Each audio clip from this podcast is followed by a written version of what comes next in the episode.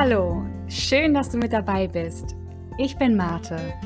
Ich hatte selbst lange Jahre Bulimie und möchte dich mit meinem Podcast Mut wird belohnt auf deinem Heilungsweg raus aus der Essstörung begleiten.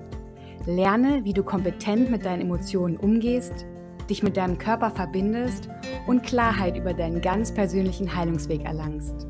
Mut wird belohnt ist der Guide für dein Leben im Heute. Fühle dich endlich wieder lebendig, mutig, frei und mit deiner Seele verbunden. Viel Spaß beim Zuhören. Heute möchte ich dir meine fünf Learnings für die Suche nach einem geeigneten Therapeuten mit auf den Weg geben. Glücklicherweise ist es mittlerweile kein Tabu mehr, eine Psychotherapie zu machen, aber wirklich offen damit umzugehen und kein erstauntes Oh als Reaktion zu ernten, insbesondere im Arbeitskontext, ist längst nicht an der Tagesordnung leider. Irgendwie hat es immer noch ein Geschmäckle, das ist zumindest meine Wahrnehmung. Und irgendwie ist es auch nach wie vor ein schambehaftetes Thema und das selbstbewusste, ich hole mir jetzt Hilfe, weil ich alleine nicht weiterkomme und ich mache jetzt einen Termin beim Therapeuten, klingt häufig doch eher wie ein, naja, also ich wollte mal schauen, mir geht es gerade nicht so gut, ob ich vielleicht ein Coaching mache oder einen Heilpraktiker finde, aber mal schauen, ich weiß ja nicht so genau. Ich finde, es ist eine sehr mutige und reflektierte Entscheidung, sich auf die Suche nach einem Therapeuten zu machen. Und häufig gibt es dazu auch keine Alternative, da der Alltag aufgrund des hohen Leidensdrucks einfach nicht mehr bewältigt werden kann. Aus eigener Erfahrung kann ich sagen, die Suche selbst gleicht häufig eher einem Hindernislauf als einem 100-Meter-Sprint. Und das ist besonders kritisch, da man ja meistens dringend Hilfe braucht und eigentlich schneller ans Ziel kommen möchte. Durch Corona hat sich diese Versorgungslücke leider noch einmal deutlich vergrößert. Eine Studie aus Österreich hat die psychischen Auswirkungen der Covid-19-Pandemie auf Jugendliche im Alter von 14 bis 20 Jahren untersucht. Sie zeigt, dass 64 Prozent, also fast zwei Drittel der über 3000 Teilnehmer, Symptome von Essstörungen aufweisen. Die Warteliste für einen Therapieplatz sei dadurch in vielen Fällen doppelt so lang wie vor der Corona-Pandemie. Und die Jugendlichen stellten sich durch die soziale Isolation häufig später und in einem deutlich schlechteren Zustand bei den Experten vor. Und ich kann euch sagen, die Wartelisten waren ja vor Corona schon lang. Das heißt, vor Corona, aus eigener Erfahrung weiß ich, hieß es dann oft, naja, es dauert drei Monate oder so. Das heißt, Verdoppelung bedeutet erhebliche Verzögerung im Heilungsverlauf. Diese Zahlen zeigen jetzt natürlich nur einen Ausschnitt und ich finde sie trotzdem extrem erschreckend und sie zeigt ja auch nur die Zahl der Jugendlichen und auch nur bezogen auf Österreich. Es ist eine einzige Studie. Aber ich finde, das ist letztendlich auf jeden Fall ein Grund zu handeln und, ähm, da wird auch in den nächsten Monaten sicherlich durch entsprechende Organisationen und auch politisch Druck ausgeübt werden, dass es so nicht weitergehen kann und dass diese Versorgungslücke am Ende auch, ja, Menschenleben kosten kann. Ich habe dir den Link zu dem Artikel und zu der Studie in die Shownotes gepackt, also kannst du gerne noch mal nachlesen, ist sehr interessant. Nochmal zum Thema Therapie. Ich beobachte gleichzeitig, also auch wenn man jetzt offener über das Thema sprechen kann mittlerweile, zumindest im Privaten, habe ich trotzdem beobachtet, gerade im Online-Kontext, dass auch immer mehr Aussagen kommen wie, hey, ich bin ein toller Coach und ich habe es ohne Therapie aus meiner psychischen Erkrankung XY geschafft. Buch doch am besten einen Termin mit mir, ich zeige dir, wie du dich selber heilen kannst. Ich finde das total bedenklich, denn deine mentale Gesundheit ist kein Experimentierfeld. Und die unterschwellige Botschaft, die in dieser Aussage für mich mitschwingt, ist, deine Psyche ist etwas, das du möglichst effizient zu optimieren hast. Am besten im Alleingang oder mit Hilfe sogenannter Coaches. So als ginge es bei dem Thema mentale Gesundheit um einen Leistungskampf oder als wäre ohne Therapie ein Qualitätsmerkmal. Solche Aussagen sind aus meiner Sicht mit sehr großer Vorsicht zu genießen, da sie genau in die Kerbe hauen, die uns häufig überhaupt erst krank gemacht hat. Also das ist genau diese Logik, die auch angewendet wird beim Thema Körper, Fitness, Ernährung, Diäten. So, du schaffst es alleine, optimiere dich, dann bist du glücklich. Wenn du das und das Gewicht hast, dann bist du glücklich. Ich kann dir nur sagen, übertrage diesen Leistungsgedanken unserer kapitalistischen, individualistischen Gesellschaft nicht auf die Auswahl eines geeigneten Therapieangebotes. und nimm auf jeden Fall Abstand von Produkten oder Dienstleistungen, die dir eine wundersame Heilung nach Methode XY versprechen. Es gibt einfach keine Standardlösung für dein Problem oder ein Produkt X, das über Nacht alles besser macht.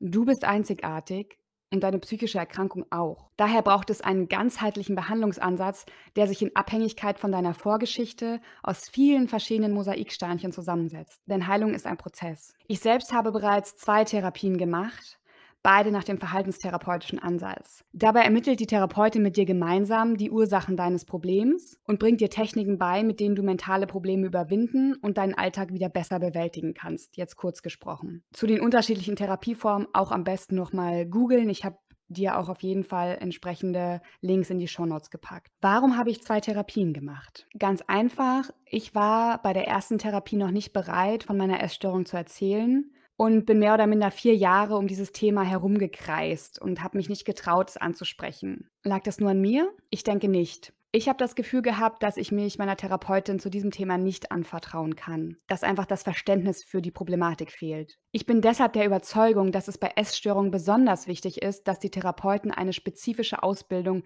zu diesem Störungsbild gemacht haben und natürlich auch Praxiserfahrung mitbringen. Fehlt diese Grundvoraussetzung, führt das auf beiden Seiten zu Frustration.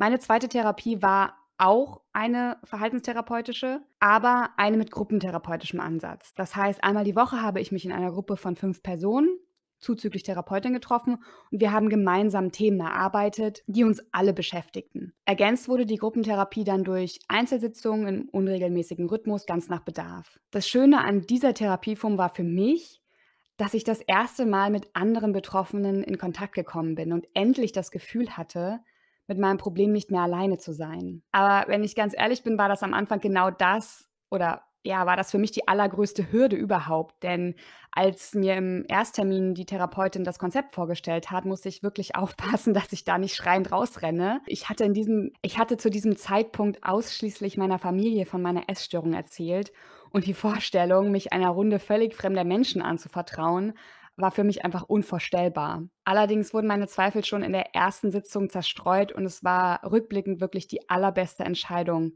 und das Beste, was mir passieren konnte. Ich komme jetzt mal zu meinen fünf Learnings, die ich dir versprochen habe. Ich musste das jetzt aber einfach nochmal loswerden. Und diese fünf Learnings möchte ich dir gerne mit auf den Weg geben. Learning Nummer eins. Hole dir Hilfe, wenn du einen Leidensdruck verspürst und warte nicht, bis gar nichts mehr geht. Gute erste Anlaufstellen sind Beratungsstellen in der nächstgrößeren Stadt. Häufig sind das Vereine, die sich zu einem spezifischen Thema auskennen und dich beraten. Suchtberatungsstellen können auch erste Anlaufstellen sein oder spezielle Beratungsangebote von Caritas und Co auf jeden Fall unbedingt googeln. Ich habe dir in den Shownotes einige hilfreiche Links zum Thema Essstörungen hinterlegt. Learning Nummer zwei: Hole dir Hilfe bei der Suche nach einem Therapeuten. Finde eine Person aus deinem Familien- oder Freundeskreis, der dein Buddy wird. Dieser Buddy unterstützt dich dabei, Telefonate zu erledigen, Termine zu vereinbaren und immer wieder sanft, aber bestimmt nachzufragen, wie weit du schon bist und ob du noch weitere Unterstützung brauchst. Diese Person hilft dir, aus dem Quark zu kommen, wenn du kaum noch Kraft hast und keinen klaren Gedanken mehr fassen kannst. Denn am Anfang stehst du immer vor einer riesigen, überfordernden Wand. In diesem Fall sind das meistens zig Adressen und Telefonnummern von Therapeuten in deiner Umgebung, sofern du in einer großen Stadt wohnst, viele mit unterschiedlichen Therapiekonzepten. Häufig erreichst du nur die Anrufbeantworter und wenn du jemanden erreichst, bekommst du oft zu hören, ja, ich nehme keine neuen Patienten an, die Wartezeit beträgt mindestens drei Monate und so weiter. Und es ist wirklich schwer dabei nicht zu verzweifeln und das ist auch leichter gesagt als getan. Und genau deshalb brauchst du einen Buddy, der für dich zuversichtlich ist, wenn du es nicht mehr sein kannst und der einen langen Atem hat, wenn du gerade nichts mehr schaffst. Such dir wirklich einen Buddy. Learning Nummer drei. Lass dich nicht stressen. Es ist völlig normal, dass du erstmal nicht zum Hörer greifen willst, um einer fremden Person zu erzählen, was los ist. Im Zweifel weißt du nämlich selber nicht, was eigentlich los ist. Und in den letzten Jahren hat sich zum Glück einiges getan in Sachen Online-Beratung. Auch Corona hat da echt nochmal einen ordentlichen Schub gegeben. Und viele Beratungsstellen bieten mittlerweile auch Online-Beratung an, primär noch via Chat oder E-Mail, weil es da noch viele datenschutzrechtliche Herausforderungen gibt, aber in einigen Fällen auch per Video. Und außerdem haben auch die Krankenkassen im Zuge von Corona die Auflagen gelockert, sodass du mittlerweile sogar deine Therapietermine online wahrnehmen kannst. Wie lange diese Regelung erhalten bleibt und ob sich da in Zukunft dauerhaft was ändert, das ist alles noch nicht so ganz klar. Frag am besten direkt nach bei den Therapeuten oder Praxen, wo du anrufst. Das ist ganz besonders wichtig, wenn du keinen Therapeuten in deiner Nähe findest, also in deiner direkten Nähe, oder wenn deine Therapeutin, so wie das auch bei mir der Fall war, umzieht. Natürlich sage ich ganz klar, ist ein persönliches Treffen besser, gerade am Anfang, da es halt mehr Nähe zulässt, aber eine Mischung aus beiden kann eine gute Idee sein. Erkundige dich da auf jeden Fall. Das ist besser als gar nicht. Mein viertes Learning, höre auf dein Bauchgefühl.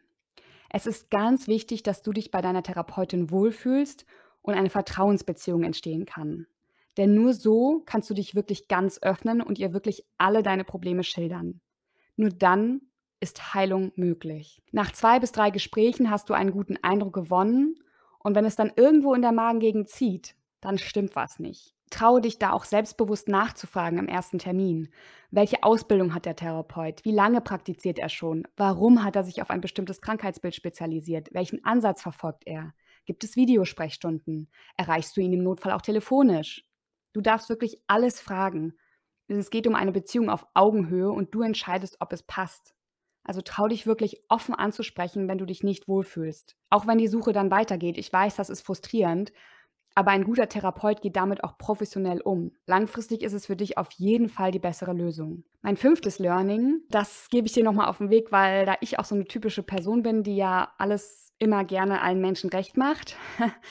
Und letztendlich geht es bei diesem Prozess um deine Heilung und nicht um das Glück deines Therapeuten. Du verletzt da keine Gefühle. Es geht nochmal in den Punkt, den ich eben schon genannt habe. Ein professioneller Therapeut kann damit umgehen, wenn du sagst, es passt nicht. Und generell, generell darfst du wirklich schauen, was ist für dich passend. Das kann auch, da gibt es keine Allgemeinlösung. Und ich sag mal so, etwas zugespitzt, du solltest überlegen, das Weite zu suchen, wenn dein Therapeut A sehr häufig seine Meinung kundtut, also selbst wenn er vorher fragt, ob er das darf, nein, darf er nicht.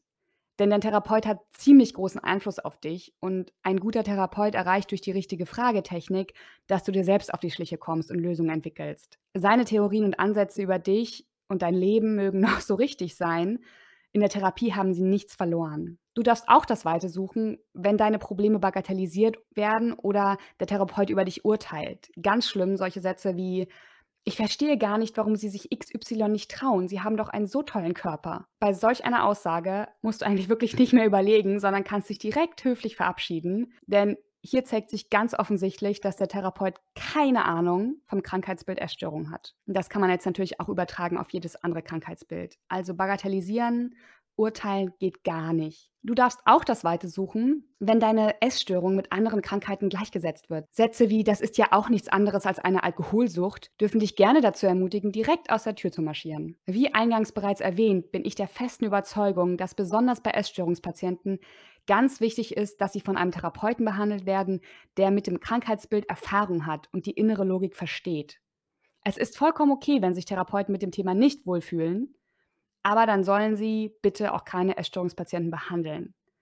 Gerade für junge Patienten, die keine Therapieerfahrung haben und mit geringem Selbstwertgefühl zu kämpfen haben, kann das verheerende Folgen haben, wenn man da an die falsche Person gerät. Wenn du keinen Therapeuten mit Spezialisierung in deiner Nähe findest, dann sprich das Thema auf jeden Fall direkt im Erstgespräch an und schaue, wie die Reaktion ist. Ich habe es vorhin schon kurz angedeutet. In meiner ersten Therapie habe ich irgendwann das Thema Gewicht ganz leicht angeteasert, also dass ich damit ein Problem habe. Und die Therapeutin ist da einfach so drüber hinweggegangen im Sinne von, naja, Sie haben doch Normalgewicht. Ich muss da kurz durchatmen, dass ich da nicht ausraste, aber leider hat es sich immer noch nicht herumgesprochen, offenbar, dass es verschiedene Formen von Essstörungen gibt und das Aussehen und Gewicht leider nur in manchen Fällen eine Aussage darüber zulassen, wie gesund eine Person ist. Also Finger weg wirklich von jemandem, der dich nicht versteht.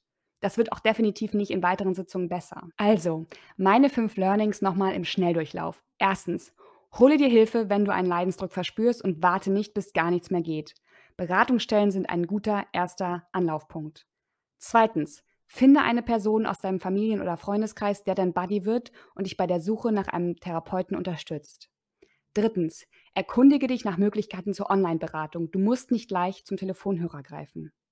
Viertens, Höre auf dein Bauchgefühl. Es ist ganz wichtig, dass du dich bei deiner Therapeutin wohlfühlst und eine Vertrauensbeziehung entstehen kann. Fünftens, es geht um deine Heilung und nicht um das Glück deines Therapeuten. Insbesondere die Spezialisierung auf Essstörungen bzw. dein individuelles Krankheitsbild sollte im Erstgespräch ein wichtiges Thema sein, damit du sicher gehen kannst, dass dir dein Therapeut auch wirklich helfen kann. In diesem Sinne, viel Erfolg und Kraft bei der Suche.